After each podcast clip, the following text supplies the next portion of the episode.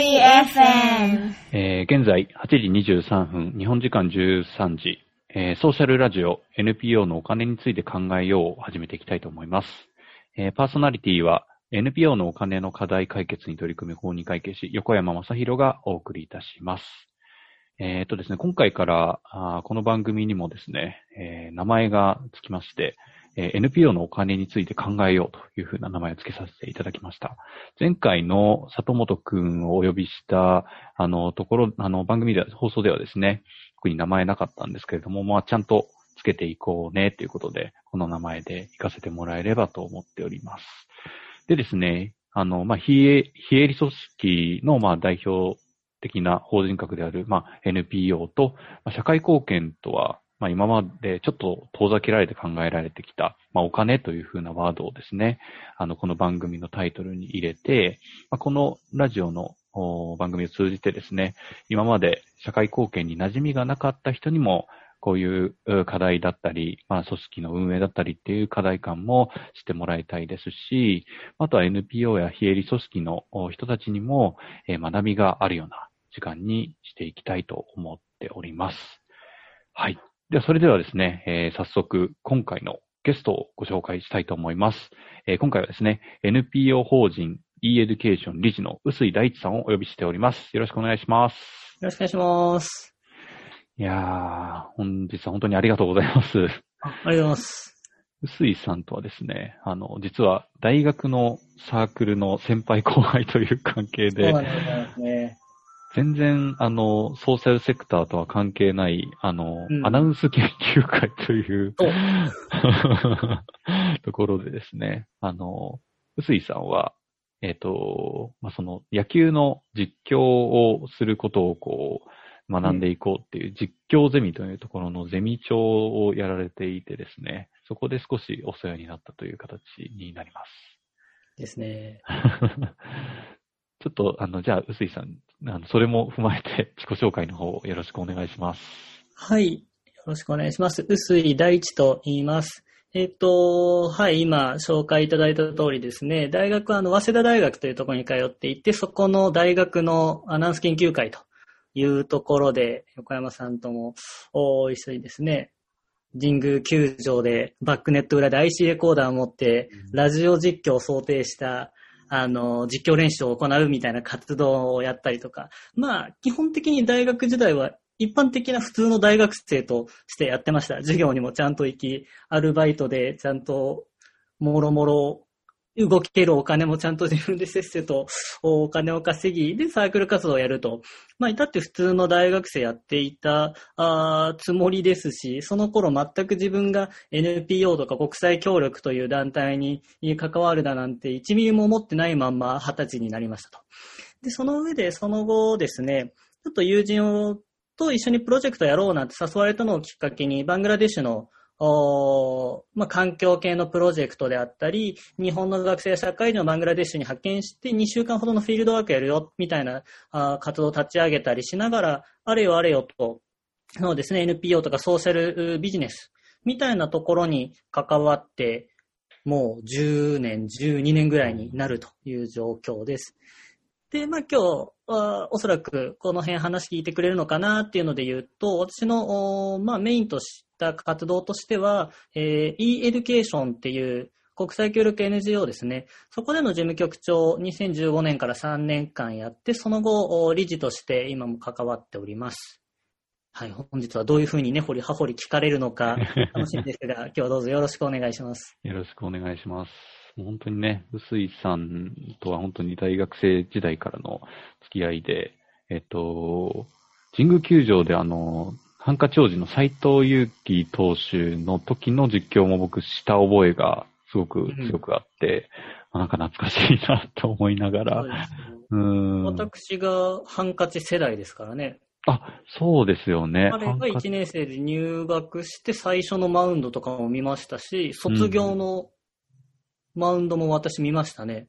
あ、もうじゃあ最初から最後まで一緒4に。年間まるっと。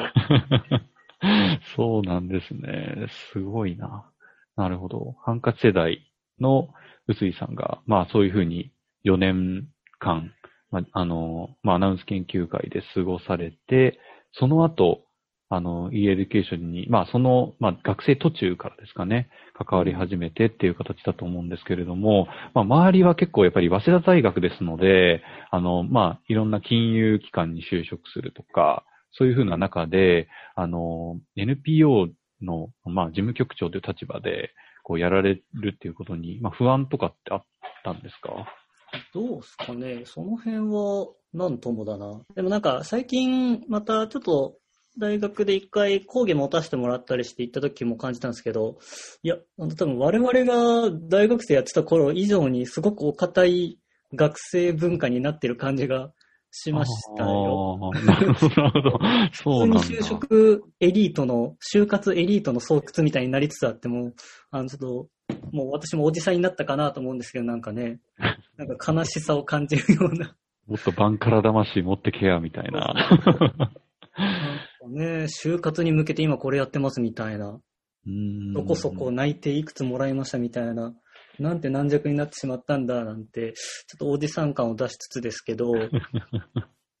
うですかね？なんかうちもともと、まあ横山さんも知ってるかと思いますけど、アナウンサー試験とかいろいろ受けていたのでね、私は。うんうんうん、なんとなく別に卒業してやりたいこととか特にあったわけでもなく、ただまあアナウンス研究会、まあテレビ好きだからっていうぐらいの気持ちで入って、スポーツ実況楽しいなって言って、で、なんとなくアナウンサー試験を受け始めたみたいなのが大学3年生だったんですけど、まあ、その時に、まあいろいろあって、しっくり来ないなっていうのと、全然関係なく友人から誘われて、こう、これからの時代はビジネスの力で社会を変えていくソーシャルビジネスだソーシャルビジネスの時代だみたいな、なんか社会起業家にこう、お熱を上げる悪い友達たちに囲まれていったら、気づいたら、あいつらがさっさと離脱して、なんか、大手どころに就職しながら自分一人残されて今に至るみたいな。なるほど、なるほど。なので、そうですね。悪いお友達と付き合ってたらこうなったって感じかな。なるほど、なるほど。ちょうど僕たちの世代ぐらいが、まあ、あの、フローレンスの、うん、まあ、駒崎だとか、あとは、クロスウィーズの小沼さんとか、そういう方々の、えっと、がちょうど、なんて言うんでしょう、しっかりこうビジネス化されて、あの、社会課題も解決してみたいな、そういうのを両軸でやられてきたみたいな、そういう時だったと思うので、そういうね、大学生なので、多分、あの、新しいものに、こう、を取り入れていきたいみたいなので、あの、そういうふうに取り組む人も多かったんじゃないかなっていうふうに思いますけど。そうですね。なんか時代的にまさにそういった駒崎さんとか、あとはまあね、鴨の橋プロジェクトっていう学生からね、始めて、今や日本を代表する NPO の一つになっている団体さんとか、やっぱりこうアンテナ張ってる人たちにとってその辺が身近なニュースだった記憶はあるのと、あと、私たちの団体の方では、やっぱりなんかグラミン銀行みたいな、世界のなんか社会起業家みたいなところへの憧れを持っている人が多くいたっていう、なんか海外の、その Teach for America とかね。はいはいはいはい。とかっていうのと、で、あと最後一つが結構学生団体ブームが多分俺ど真ん中の時代で、今でこそ結構学生企業とか学生で立ち上げた団体を法人化させるっていうのが一般的になってるけど、あの頃って本当にすごいまだ過渡期で、うん、なんか学生がなんでそんな金にもならんことをとか、あの、意識高い系、かっこ笑いが生まれた時代。とりあえず、結構真剣にやってる人を草する文化と戦って今ややっと地位獲得できたかなの、多分走りがあの時代。うん、うん、なんか結構反発心もあって、なんかそんなに言うんだったら絶対結果出してやるみたいな、うん、そういう中で結構学生としての活動していた時代な気がする。うーん、なるほど、なるほど。いや、そう、確かに結構いろんな団体ありましたもんね。うん。うん、なるほど、なるほど。で、その中で、あの、e エデュケーションという名前は、もう、臼井さんが関わられた時にはついていたんですか？ですね。はい。で、法人化もされていて、みたいな形。えーですね、これ、順序が難しくて、先ほどちらっと話したバングラデシュにこう学生とか社会人を派遣するプロジェクトを立ち上げたっていうのが、実は先で、うーん。そこの、まあ、共同創業者の一人がバングラデシュでの教育プロジェクトを、まあ、なんていうか、まあ、独自でその団体の外で立ち上げるっていう話で、始まったのが e エデュケーションプロジェクトってはいいうはい形。はい。で、そのタイミングで俺 e エデュケーションにはタッチしてなくて、まあ、地味にタッチはしてたんだけど、なんかまあ、別々にそれぞれ、まあ、頑張ってこうみたいな。感じで学生組織としてガーッとやって、なんか地味に、こう、時の人となり、ちょっとした有名人になり、うん。ただそのタイミングで、まあ、ある程度の2014年の冬なんですけど、うん。まあちゃんと代表も交代して法人格持ってやってこうっていう、その一緒にやってた、まあ、最初、篤快くんっていうところから新しい代表の組織に変わるタイミングで、私は e エデュケーションの職員として入ったっていう。ああ、なるほど、なるほど。あれ？ちょっとあんまり存じ上げてないんですけど、その、そ、早稲田の大学を卒業してからの数年間は、じゃあ学生団体の方にコミットされていたあ。、それがですね、まあ、非常にそこも怪しくですね、あの、詳しくは、あの、あの、TEDxICU の私の謎動画があるので、あ黒歴史動画を見ていただけるとわかるんですが、はい。まあ、端的に言うとですね、大学5年生まで行って、うんうんうんで、そのタイミングで、特に、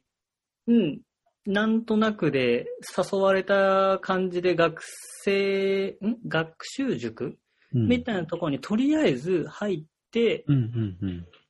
で、一応そこでは国内の、まあ、不登校とかを扱う教育系の企業で働きつつ、その学生団体の代表を無理くり、なんか、引っ張り上げて法人化させるみたいな、あの、ぐちゃぐちゃの、実は、あの、瞑想期が挟まってるコミュニケーションです。なるほど、なるほど。でもまあ、そう。三足ぐらいわらじ入ってたんで、なんとも名乗れないみたいな。なるほど、なるほど。まあなんかフ、フリーランス的にいろんなことをこう、なんた種まきというか、そういうのをやっていて、で、ちょうどその2014年に、まあその、e エデュケーションがそろそろこう、あの、ちゃんと拡大していくぜみたいなところで、あの、ジョインジョインされたっていう形なんですね。ですね。うんうんうんなるほど。そっからじゃあ法人格して、取得して、ジョインすると。で、最初からもう事務局長っていう形で入られたんですか？ですね。うんまあ、といっても、あの、代表と事務局長しかいないんで、何、何の長なのかわかんなかったですけど。あなるほど。名前だけでギャグです、ギャグ。あ、まだ二人っていう状態だったのか。で最初3人セットなんで、私とほぼ同時期ぐらいに海外事業統括っていう形で入って、うん。その3人で、まあ、第二創業に、まあ、挑んだみたいな。うんうんうんうんこの3人が経営陣って感じでしたね。うんうんうんうんちょっとなんかいろいろあったところなのかもしれないですけど、その学生団体としてバングラディッシュの、えっ、と、そういう支援をするの団体から発生した e-Education、多分2010何年にこう立ち上げられたと思うんですけど、うんこの、えっ、と、法人化するまでの間っ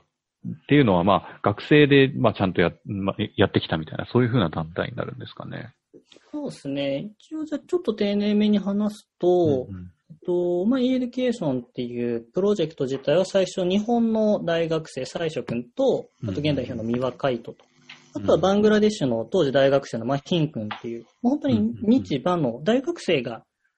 まあ一つの村の大学受験生を応援しようっていうプロジェクトとしてスタートしていて、うん。で、そこから、まあ、展開していくんですけど、すべてまあ、そこの、なんだろうな、挑戦に共感した大学生たちが集まってきて、じゃあ俺はフィリピンでやるぜ、俺はじゃあミャンマーでやるぜ、みたいな形で、そのなんだろうな、飛び込んでいく大学生の輪が広がっていって、やっていたっていうのがスタートの頃。ああ、なるほど。うんうん一応活動内容としては、そのなんて言うんだろうな、日本で当たり前の映像教育みたいな、東進ハイスクールみたいなものって、でも実はそれって先生が足りないとか、そもそも教材含めて教育環境が整ってないっていう途上国でこそ、そういった価値って本当は発揮するよね。でもそれがなかなかビジネスとしてなってないから普及してないだけでっていうところを、まあ各国で映像授業の力を使って現地の教育課題を解決する。だからまあそこで、まあ大学進学なんて無理だって言われてる地域から、まあ毎年今難関大に合格者を出して、今もう100人以上が、その、もう大学進学で無理だって言われてたところからもう100人以上が難関大学に進学しているっていう事例作れたりとか、うん。あとは世界銀行が理数系教育のプロジェクトやるぞっていうパートナー NGO にうちを選んでもらったりとか。まあ大学受験だけじゃなくて、普通にフィリピンでは、なんだろうな、こう、貧しさとか早期出産、本当に13歳、14歳と子供が、あの、生まれるような、その性教育の事情も含めて、うん。っていうこのドロップアウトをした子の救済のプロジェクトに映像授業を使ってもらうと、その学校の先生がいない週末に学校が通えるようになって、中学卒業、高校卒業、うん、うん、日本でいう現地のお教育委員会みたいな人と連携してプロジェクトやるとか、うん。そういうのをやっていくっていうのを、なんか最初はもう学生たちのもう勢いで進めて、ある程度のタイミングでしっかり国際協力のプロとしてやろうっていう形で法人化したという流れです。なるほど。なるほど。その3、三年ぐらいの間に、まあそういうふうな活動をやられていって、それを仕組み化するべく、あの、NPO 法人の法人格取って、まあ、うすいさんもそこにジョインされたという形なんですね。ううんん、うん、うん。で、そっから多分、うすいさんが関わられていた、まあ、5年ぐらいですかね。よあ、もうちょっと短いか。さえっ、と、事務局長として3年で、理事として今2年半ぐらいかな。うん、うん、うん。累計で5年ぐらいっていう感じですかね。で、その間にも売り上げは1億を超えるっていう形ですよね。ねめちゃくちゃすごいっすね。いやーまあ代表がすごいんだよね。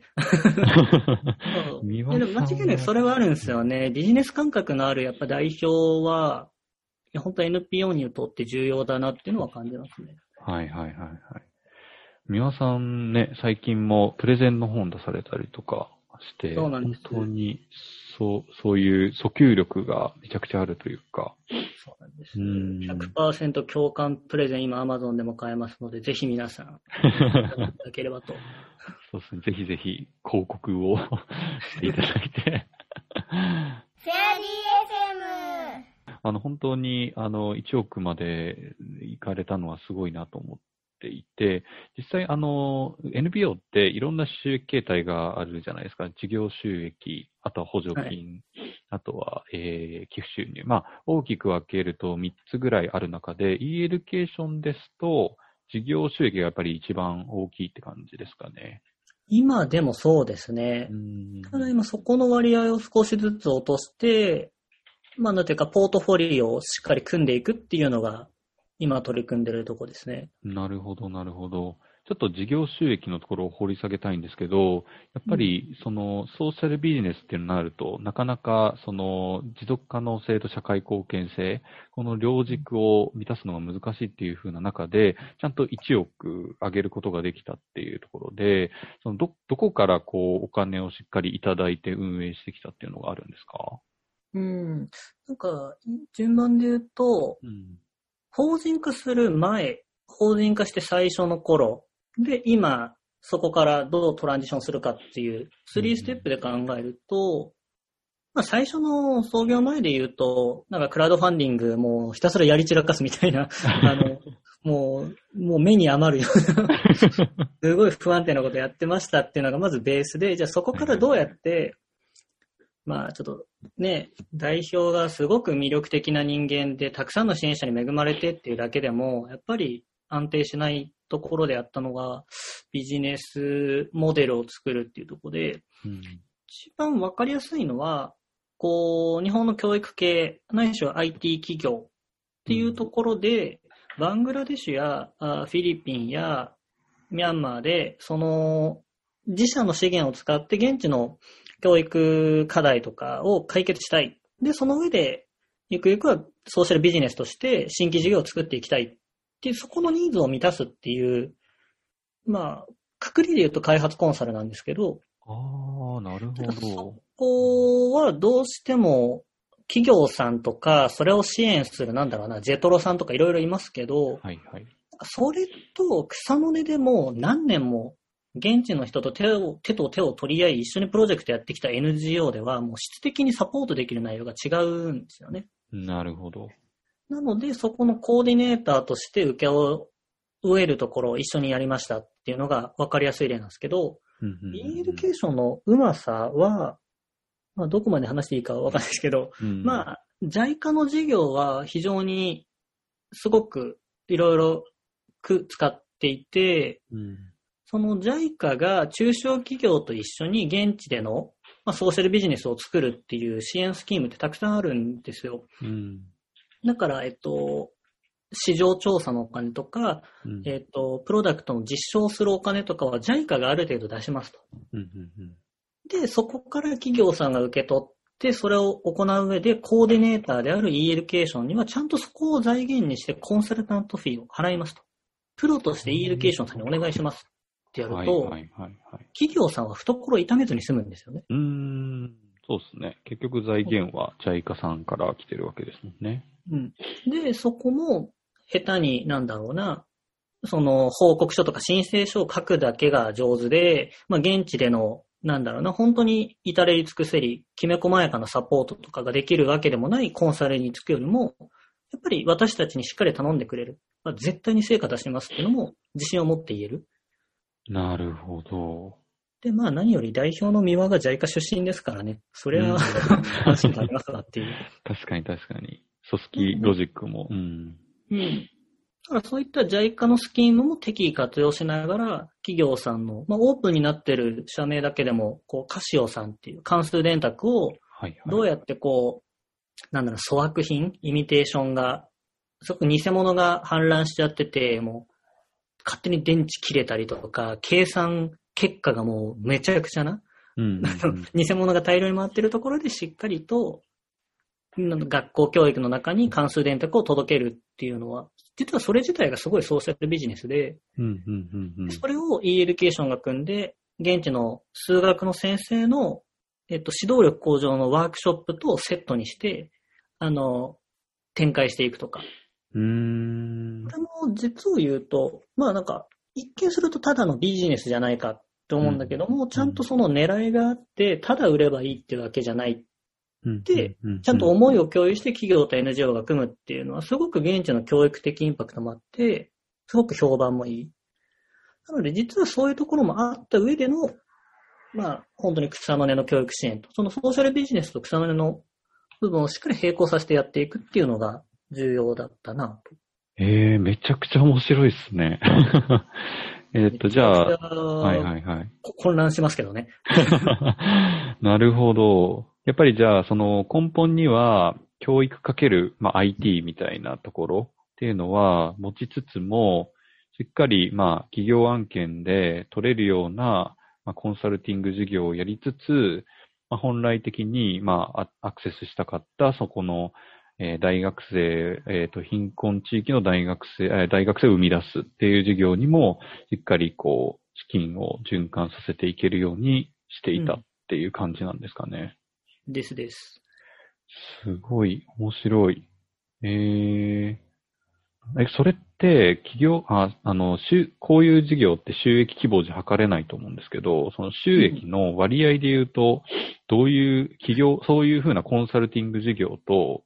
そういう教育、実際の教育事業でどっちが比率的にどん、どんな割合だったんですか、ね、売上まあ、NPO 的に言うと収入という部分でいくと、多分寄付収益と、寄付制の収益と事業制の収益で言ったらもう2対8とかはいはいはい。15%、85%ぐらいで、相当売上だけで言ったら全然事業収益が、週で最初の1年、2年、3年ぐらいは推移してた。ただまあ、支出としては、基本はその、現地での事業で行うその、事業担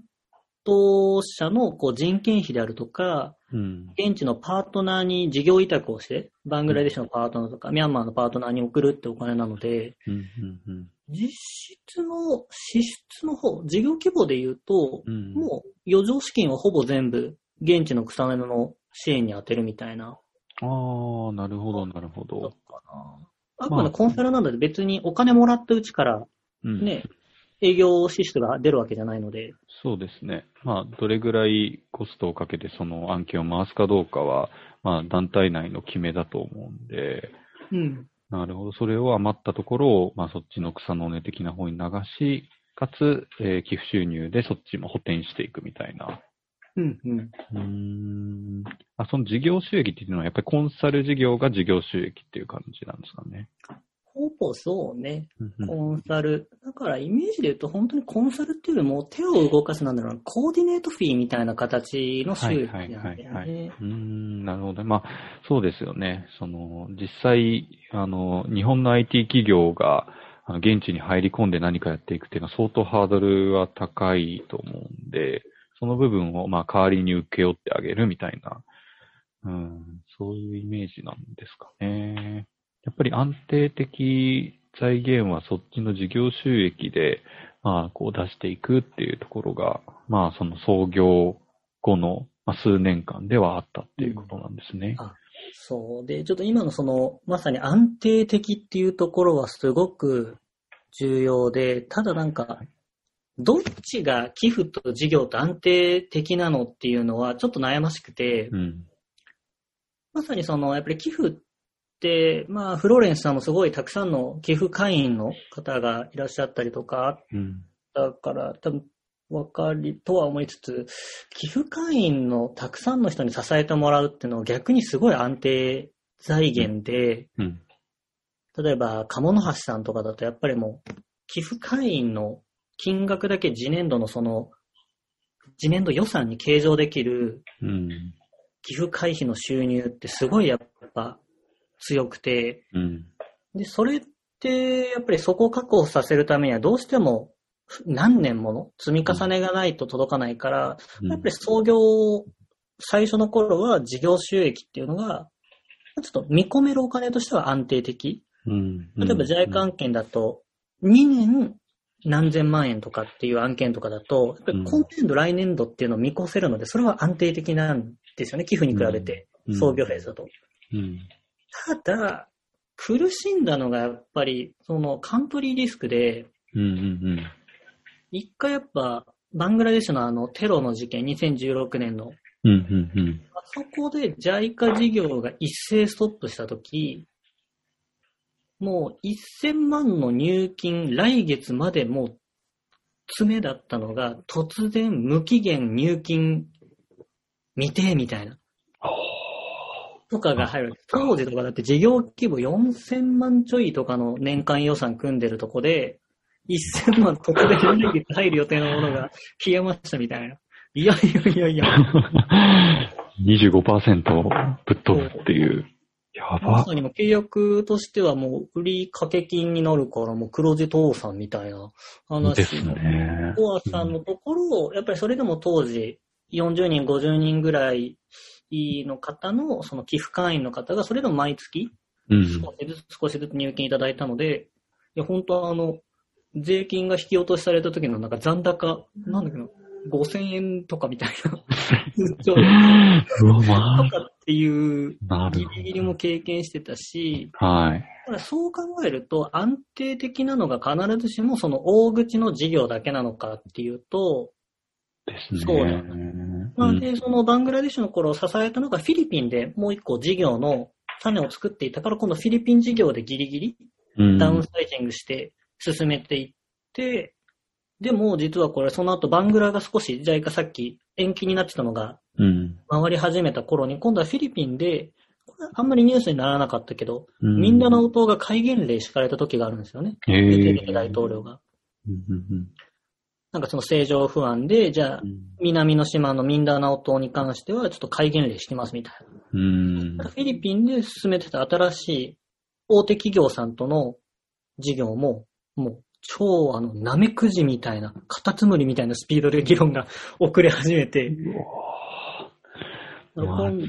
うん。そう、そういうギリギリのがあるから、大口の事業だけに依存すると、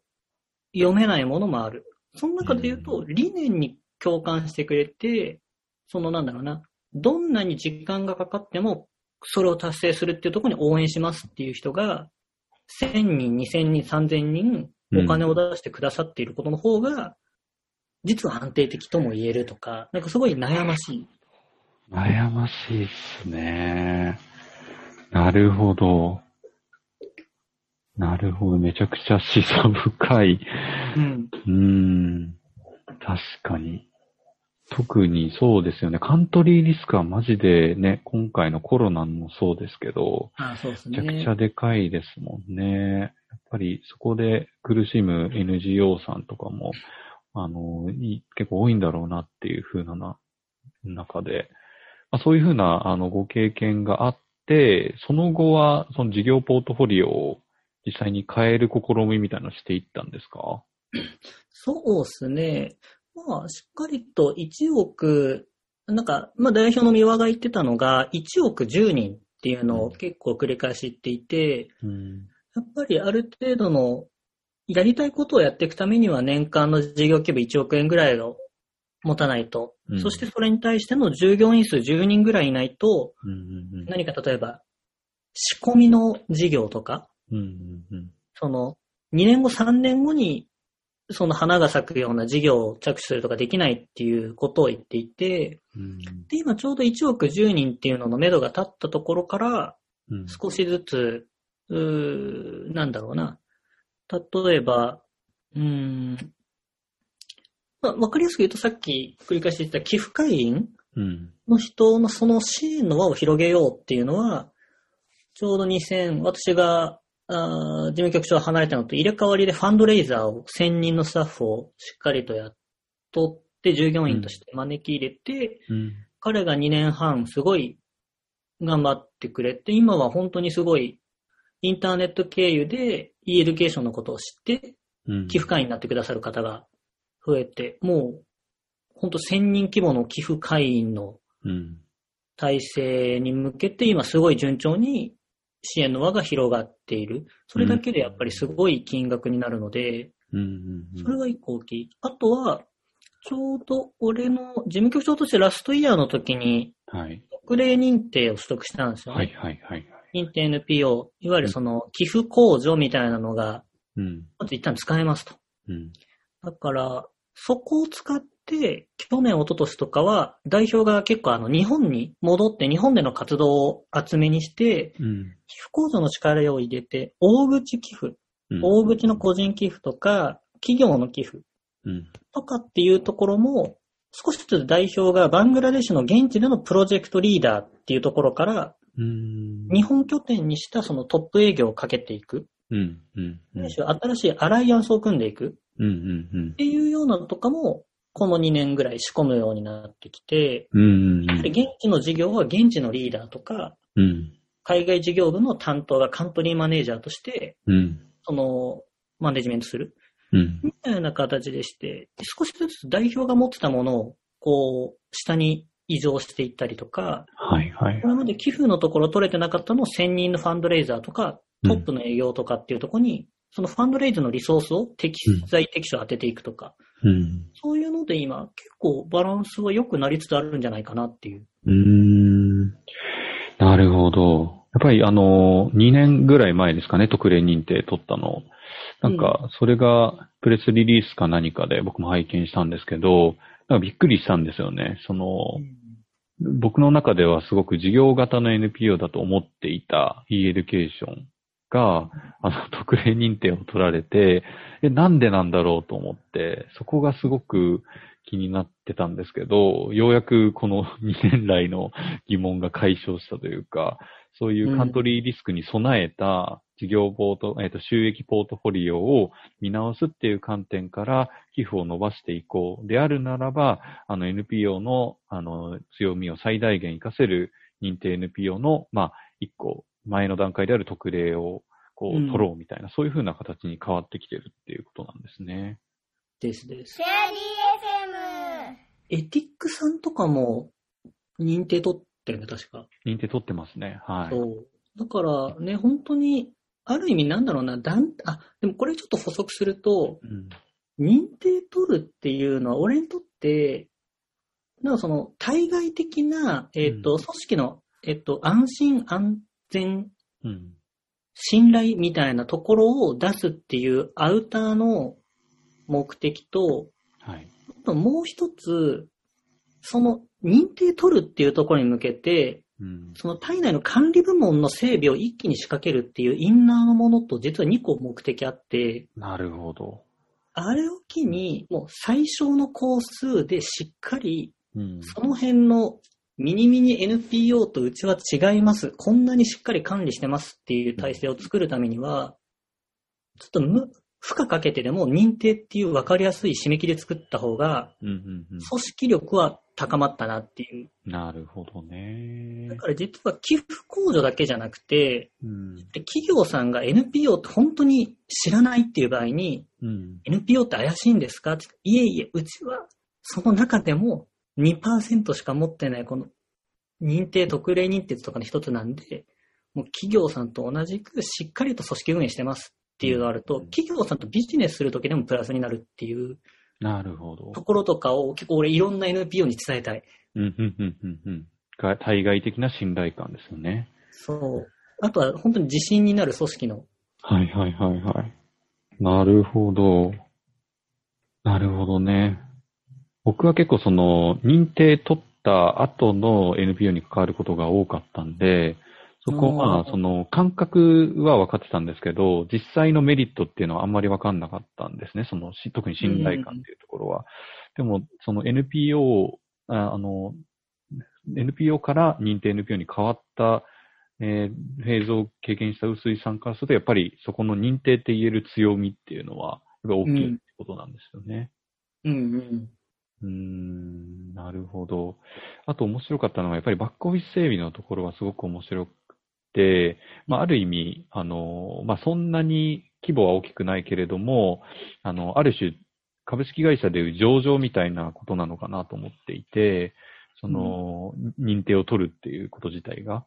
で、多分株式会社においても本当に、あの、非公開で、もう自分たちなりにやってたところから上場準備を経て、バックオフィスがガーって整備されていって、まあ、その、ガバナンスの効いた、あの、組織になるよねっていう風なのはされてるとは思うんで、結構その、なんて言うんでしょう、区切りとしては一個認定を取ろうぜっていうのは、バックオフィスを強化する上ではすごくいいものなんだろうなっていうのは聞いてて思いました。うんうん。なるほどね。なんか、その、特例認定って確か2年ぐらいでしたよね、期限が。ですね。うん。そっから今あれですかね、ちあの、認定、本当の認定になるための準備を今まさに進められてるっていう感じなんですかね。そうですね。だから、もちろんそろそろ認定取得かな？うん、うん、うん、うん。多分、そうですね。あれですかね、寄付者の数とか、そういうところをまだ満たせずっていう感じで、あの、見送ったっていう。そは確か寄付会員がまだ73人とかそれぐらいの、ああ、ちょっと微今や妙もな。うん。う1000人に迫るというところまで来てるので、うん、うん、うん、いや、すごい進化が、まあこの2年の間にもあったなっていう。うん。うん、うん、うん。いやー、すごいですね。面白いな。なので、あれですよね、創業期から始まって事業型 NPO でゴリゴリやってきて、まあいろいろなリスクに備えるために、あの、ポートフォリオを増やすっていう意味で寄付の収入も徐々に増やしていっていると。うん。えーちなみにその今後3年、5年でどういうふうな収益ポートフォリオにしていきたいよねみたいな話って、あの内部でされてるんですか？うーん、まだそこもね、ちょっと、もにょもにょしている。ちょうど、うんうんえっと、次の中期計画を今、定めても、ちょうど定め終わるぐらいかな。うん。で、そのタイミングで、あのー一旦今、県の事務局長とか代表がまとめてるところをそろそろ理事会で詰めるみたいな流れですね。ありがとうございます。すごくなんか、めちゃくちゃ、あの、勉強になるというか、あの、ね、5年間でこういうふうなフェーズをやられてきたっていうことで、あの、ぜひなんかいろんな NPO セクターの人に聞いてほしいなっていう話だったんですけれども。面白いのが、やっぱりその法人格持つっていうのも、やっぱり、あの、木月さんっていうう、んその、ね、学び直しを支援されてる NPO さんが、もともと NPO で、うん木月教育塾ってやってた事業をうん株式会社と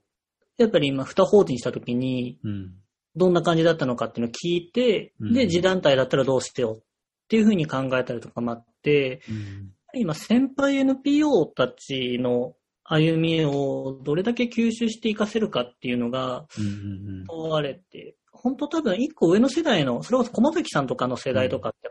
前例がないところで開拓していった先輩方だと思っていて、うん。うん。その次の、この2010年代の NPO って、やっぱりそこの事例を学べるっていうアドバンテージを、どこまで活かし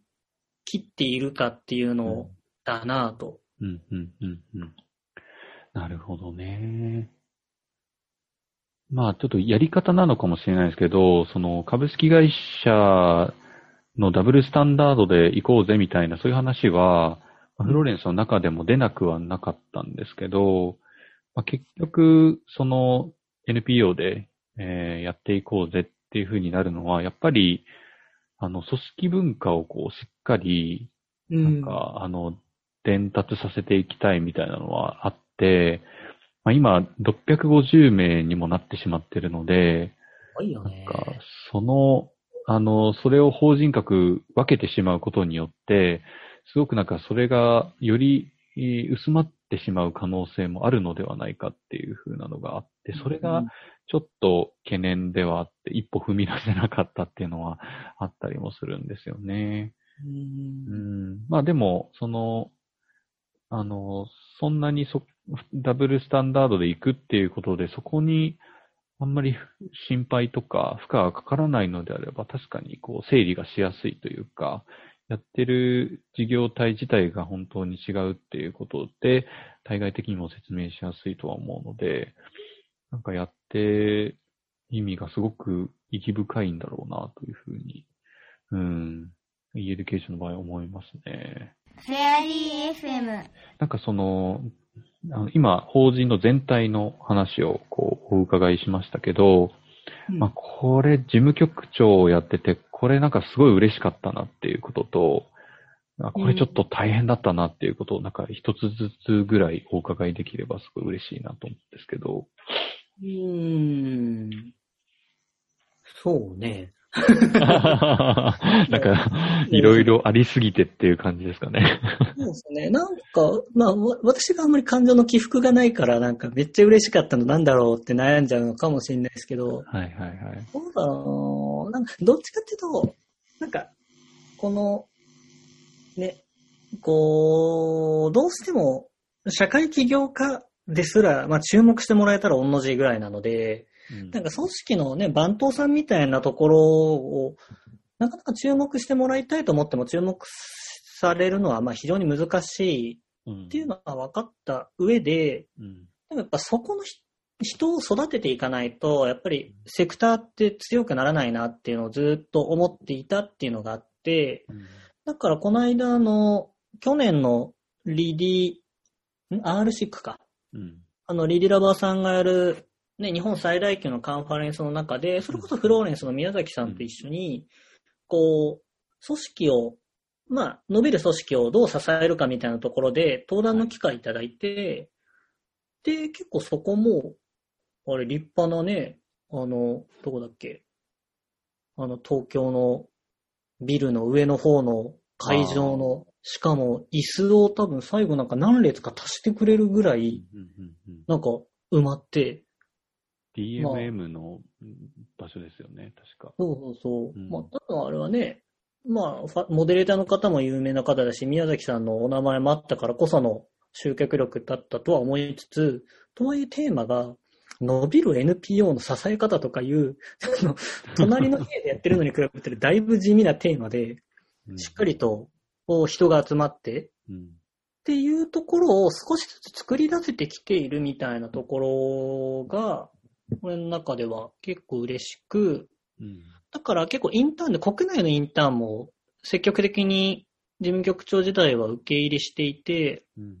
どうしても現地に住み込みでの海外インターンばっかりが目立つんだけども、うん。まあ国内インターンを経て、自分こういうところに挑戦してみたいって言って、すごい学びが多いって言いながら、こう、卒業後の進路選択とかうん。選んでくれている。うんっていう人を一人ずつ作り出していた実感がやっぱバイネームで思い出として残るので、うん。それが、まあ東京お留守番係の人間としては、まあその一つ一つはすごく嬉しいですね。なんか次の世代につながっていける実感を得られた。その中で言うとなんか組織の番頭さんではあるんだけど、そう見ようによっては結構開拓者の自分みたいなところを結構実感持ってたというか、うんうんうん。それとね、横山さんもだいぶ開拓者的なパイオニアチックになってきましたからね。僕ですか？こんな会計士どこにもいなかったみたいな。でも、それこそ R シックで僕も登壇してたんですけど、あの、もう、あの、会計士と弁護士の、ソーシャル会計士弁護士の対談セクションだったんですけど、もうニッチすぎて、もうほとんど人いなくてあ。そうだったんだ。そうそうそう。ニッチオブニッチみたいな、うん、感じでしたね。うん、どう、まあ、それこそどういうふうに、こう、あの、か、会計面、税務面、あ、会計面、税務面、あと法律面で、あの、NPO を支えていくかみたいな、そういうテーマだったんですけど、すごい、あの、マニアックな方々がすごい来てくださってですね。うんえだけど、そんなに数はやっぱり集められなかったなっていうところで、やっぱりちょっと、あの、臼井さんと、まあ、あの、うちのマリコさんの、あの、レブバリューには全然及ばなかったという感じ。面白いね。その、R シックの登壇者で集まる感想戦とかを別途なんか、ディレクターズカット版の付録につけたら面白そうだね。確かに確かに。意外と集またもののなかなかみたいな。確かに。意外と集まったねとか、いや、うち全然でしたよとか、そういうの聞けるとめっちゃ面白いですよね。面白い。なるほど。翻って、その、た、大変だったこととかは、どう、どうですか、そうですね。まあ、なんだろうな、事務局長っていうポジションかはわかんないですけど、創業期だったんで、さっきちらっと話した、あの、バングラディッシュのテロの時は、うーんまあ、結構もう、代表の三輪も、いろんなところで話してるからいいんですけど、うんいや、彼完全にその時、鬱になったんですよ。ああ、なるほど。完全に。まあうん実はその前々からちょっと家族の方も含めて、もともと精神的に弱ってた時に、うん。あの、滞在先のホテルからもう歩いて行ける距離のとこであのテロ事件が起こり、72時間カーテン閉めて電気消してホテルから一歩も出ないでくださいみたいな。ことをやって、で、帰国してからもう本当にもう仕事にならないんで、ん。一応最後は、ね、最後通帳突きつけるのは事務局長の仕事なんで、うん。1ヶ月休職命令を出すみたいな。うーん。で、彼、あの、インドネシアのウブドっていう、すごくリトリートの聖地みたいなとこにうん。行って回復に努めてもらったんですけど、うん。やっぱりその辺の時は、いやでも事務局長って結局、で小規模組織においては何の別に役職でもないので、うん何でも屋さんでしかないうん。中で、まあ代表代行だって事務局長の仕事なんですよね。ってなった時に、まあ、代表の香りは務まらんわけですよ。うん小規模組織のうん基本カリスマ的な代表で持ってる組織なので、うん。まあそうなってくると、団体がやっぱいい時は、事務局長はいいんですが、うん。しんどい時に力技で何とかするっていうのは、まあ、あんまりやりたい仕事ではない。うん。うん。うん。うん。うん。まあ腹をくくってやったんですけど、まあサステナブルじゃなかったですね。うーんなるほど。それはかなり大変な状況でしたね。うん。やっぱり、時には、ね、うん、嫌われ役も買って出なければならない時もうん。あって、で、かつ、まあ、その、まあ、自分が、あの、始めた事業ではないっていうところの、なんか難しさ。うん。その、まあ、腹はものすごいくくってるとは思うんですけれども、そこの、でも、やっぱり耐え、耐えきれない部分がちょっと出てきてしまうっていうのは、なんかすごく、あの、わかるというか、うん。うん。うんもしかしたらちょっとトピックの先取りかもですけど、やっぱりその当事者性持って NPO に入ってる人と、少し一旦なんだろうな、その、全身浸かるわけじゃなくて、ある程度こう、俯瞰した距離感で NPO に入り込むっていう、うん。当事者性には、やっぱりこう、グラデーションあった方がいいなっていうのは、うんそのところからも思って、うん。全員が全員すごい高い当事者性を持って、全身全霊捧げてる人が5人集まった形態だと、うん。同時に全員潰れるんですよね。なるほどね。その中で私がある程度こう、事務局長の仕事はゼロであるのが望ましいって言いながら基本事務局運営をずーっと続けていったときに、たまたま前者的なトラブルが起きたときに、うん。そうは言ってもギリギリ体を開けられたっていうのって、やっぱり、なんかその、事務局長の仕事なんてゼロが望ましいって言いながら、うん。事務局メンバーに言い続けられる仕事のやり方って、やっぱり俯瞰的な事務局長だからだと思うんですよね。うん。うん。うん。そうじゃなかったらなんかもう、1分1秒を争っていっす、なんか寝る間も惜しんで社会課題に向き合うっていう、なんか短期的には最適かもしれないけど、中長期的には最適じゃない、うん。なんか人のあり方になっちゃう時はあると思って、うん。うん。その辺の人のポートフォリオもあるのかなっていう、経営陣。うん。うん。うん。うん。なるほどね。確かに。水さんはなんかパーセンテージで言うとどれぐらいこう当事者性を持ちながら挑んでたんですか？あ三輪さんが、うん思いますよ。はい、あ、もう一度お願いします。限りなく低かったと思います。なるほど、なるほど。もう、三輪さんは100%みたいな感じですもんね。そうですね。そういう風なバランスを取るっていう意味でも、まあうん、ゼロに近づけて、より、えっ、と、ロジカルに、冷静に、クールに、うんあの、組織を見る、社会課題を見るみたいなことを取り組んでらっしゃったっていう感じですかね。なんか、面白い話が、えっ、と、佐藤圭一くんっていうメディアの編集をやってる方と、はい三輪が対談してるのがあって、うん。その社会起業家ってものすごく熱いと。うん。でその佐藤さんが、まあ、編集者っていうのはそれに対して、その熱い燃えたぎっていうものを、こう、受け手が受け取りやすい程よい温度にうん。調整して届けるのが編集の力なんだよね、みたいなことをおっしゃっていて、うん。うん。うん。それすごくわかりやすいなと。確かに。適切な、受け取りやすい適切な温度にするってすごい技術だと思って、うん。なんかお前暑苦しくてダメだって全否定してなんか、0度のとこまでピンってなんか火を全部消しちゃうみたいな。うん。そうではなくて、うん。適切な温度に向けて調整をするっていう。うん。結構組織の参謀役にも通じる。うん。うん。うん。だから、なんだろうな、三輪がバングラデシュの村で訪れて、その勉強したくて、でもできなくて泣いてる子を見て、うん。彼は静岡の田舎で、うん。塾にも行けず、っていうかあの親戚にも大学行った人がなんか周りにいなくてみたいな。うん。まあ大学行きたいって言ってどうすればいいんだ？情報もなくてって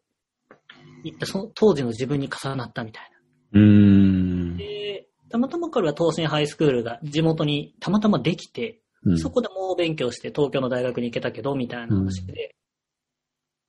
なんかそこが繋がっちゃってる話って、わかんないですけど、東京で暮らし、別に小中高大と特に 問題意識なく大人になった人には刺さんないじゃないですか。うん。うん。うん。なった時に、ここで刺さる人もいれば、うん。あこういう形だったら刺さるんじゃないかとか、本当に多様なステークホルダーに向けて、e エデュケーションってどの方向から見てもやっぱりいい団体だねって思ってもらうための組織の、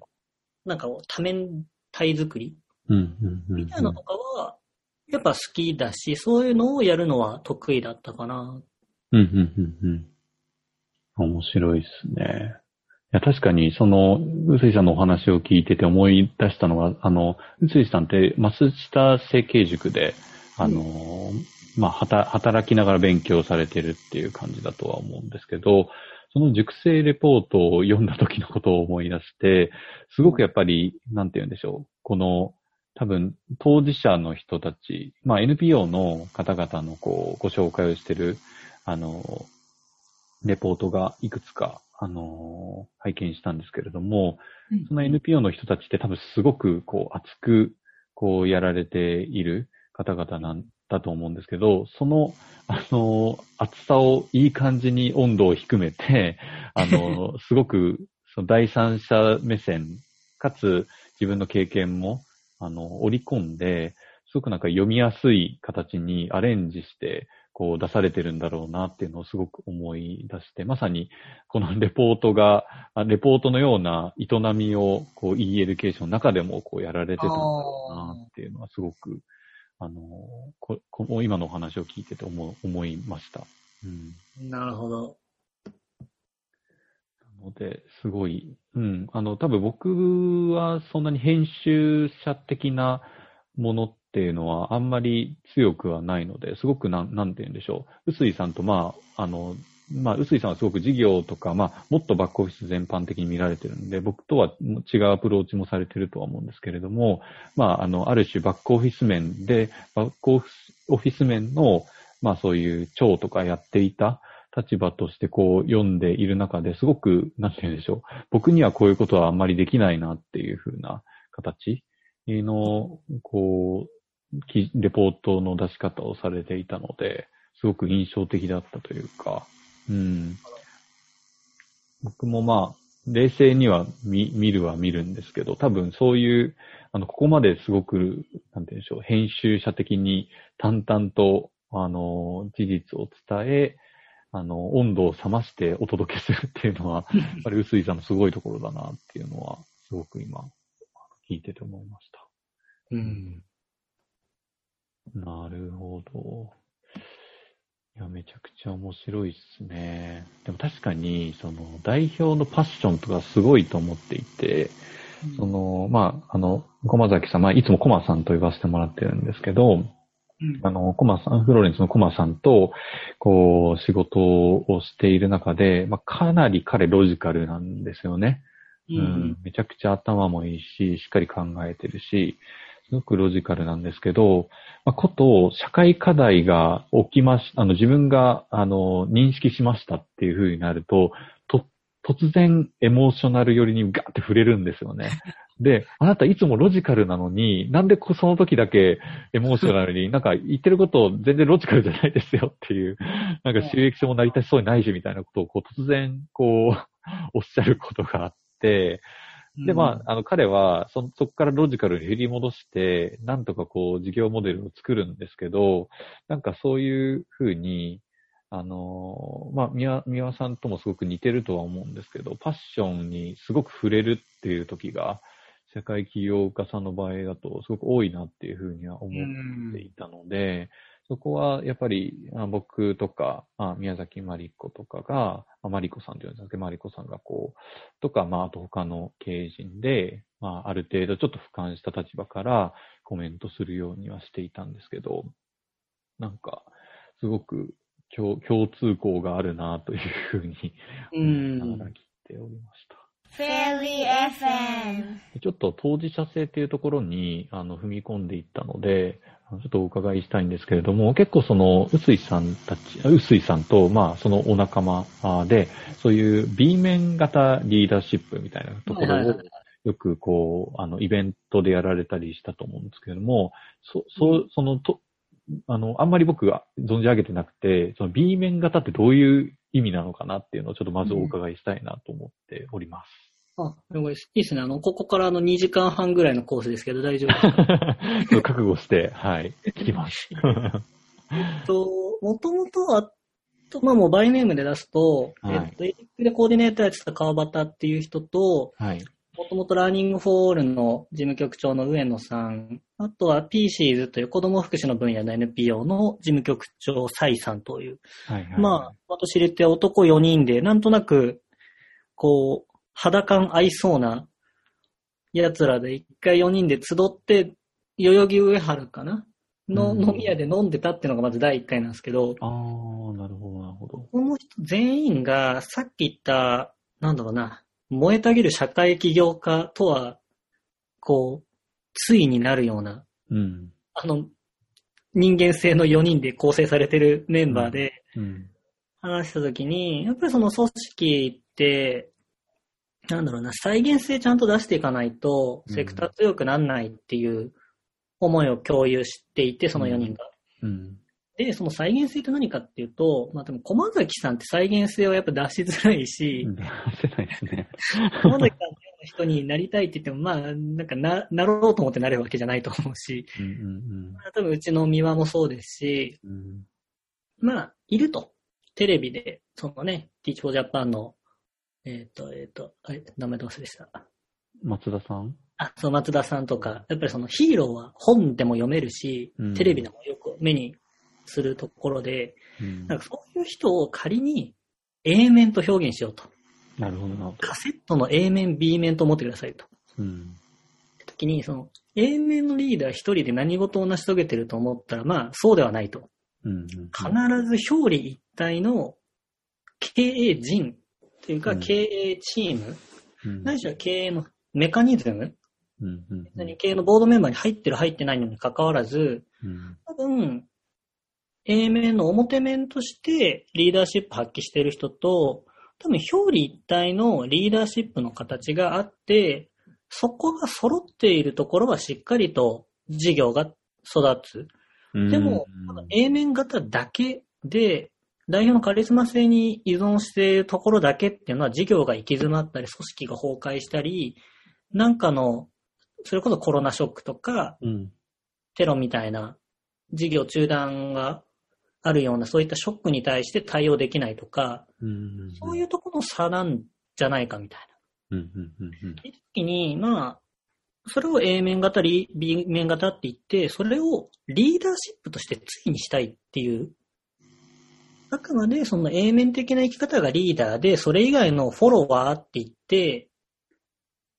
いきなり二項対立にさせずに、うん。リーダーシップの中の多様性っていうものがあって、うん。そのフォロワーシップっていうものと対になっていくっていうところが重要だよねって言って、うん。その、非代表者、非創業者が担う経営のあり方とか、うんスキルセット、マインドセット、うん。そこを誰も体系化してない。じゃあ、うんそこを体系化して、模索して、人を育てていきたいね、とかとかを、ね、こんなことを話してる飲み会とか暑苦しいでしょ。隣のテーブルでそんな男4人が喋ってる気持ち悪いんですけど、そういう話した時になんか B 面型リーダーシップ研究所でも作るか、みたいな話で、ちょこまか、なんか勉強会やったり、ちょっとトークイベントやってみたりっていうのを今仕掛けているっていう、まあ模索期ですね。なるほど、なるほど。A 面が経営者だとすると B 面は、まあそういうちょっと後ろを支える、まあリーダーたちの存在がすごく大事だよねっていうふうなところで、まあやられてるというところなんですね。なんか太陽と月のセットみたいな感じですよね。なるほど、なるほど。ちょっと、あれですね、もう少し、こう、踏み込んでいきたいのですが、ちょっと1時間経ってしまったので、あの、この続きの話は、次のエピソードに、あのーえーちょっと譲りたいかなというふうに思いますので、あの、うすいさん、ちょっと、あの、こ、これから、またもう1時間ぐらい、あの、はい濃密に話していけると思うんですけれども、一旦このエピソードは、えー終わりにさせていただこうと思います。はいはい。じゃあ続きのエピソードをお待ちください。ありがとうございました。ありがとうございました。Fairly FM